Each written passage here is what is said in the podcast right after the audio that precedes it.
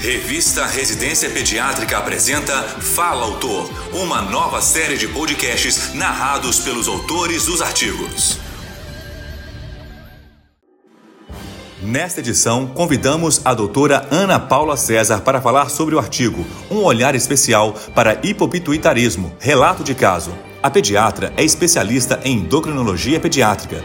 Desde 2017, atua como médica endocrinologista pediátrica em hospitais públicos no Distrito Federal e é preceptora de residência em pediatria no ambulatório do Hospital Regional de Ceilândia desde 2018. Ouça a seguir.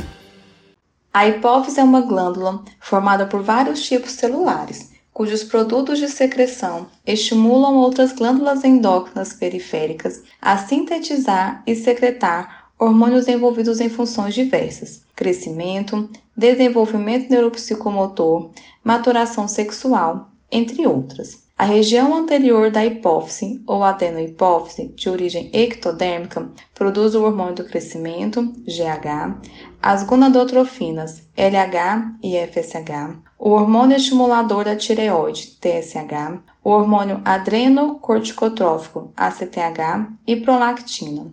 A região posterior ou neurohipófise de origem neural produz o hormônio antidiurético, ADH, e ocitocina. A deficiência de um ou mais hormônios é chamada de hipopituitarismo, que pode resultar de fatores genéticos hereditários, como mutações genéticas, assim como lesões adquiridas, como tumor, trauma ou irradiação. Apresenta características variáveis, tanto em severidade quanto dependente do número de hormônios afetados, tendo como apresentação clínica baixa estatura, hipotiroidismo, distúrbios da maturação sexual, hipoglicemia, sinais e sintomas de hipocortisolismo, isolados ou simultâneos. A progressão de deficiências hormonais é característica bem estabelecida do hipopituitarismo, e por isso a presença de um eixo afetado, somatotrófico, gonadotrófico, tireotrófico ou corticotrófico indica a avaliação dos demais no momento do diagnóstico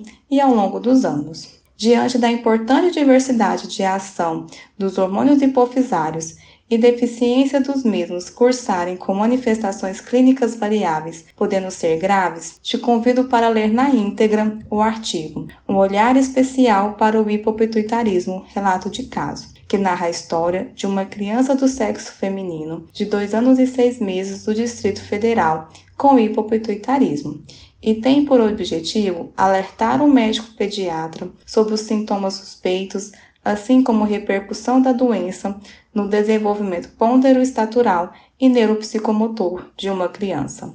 Essa foi a doutora Ana Paula César expondo sobre o artigo Um Olhar Especial para Hipopituitarismo, Relato de Caso. Para ouvir todos os podcasts, acesse a página da revista Residência Pediátrica na internet. O endereço é residenciapediatrica.com.br barra mídia barra podcast. Residência Pediátrica, a revista do pediatra. Você ouviu mais um episódio da série de podcasts Fala Autor. Realização: Revista Residência Pediátrica da Sociedade Brasileira de Pediatria.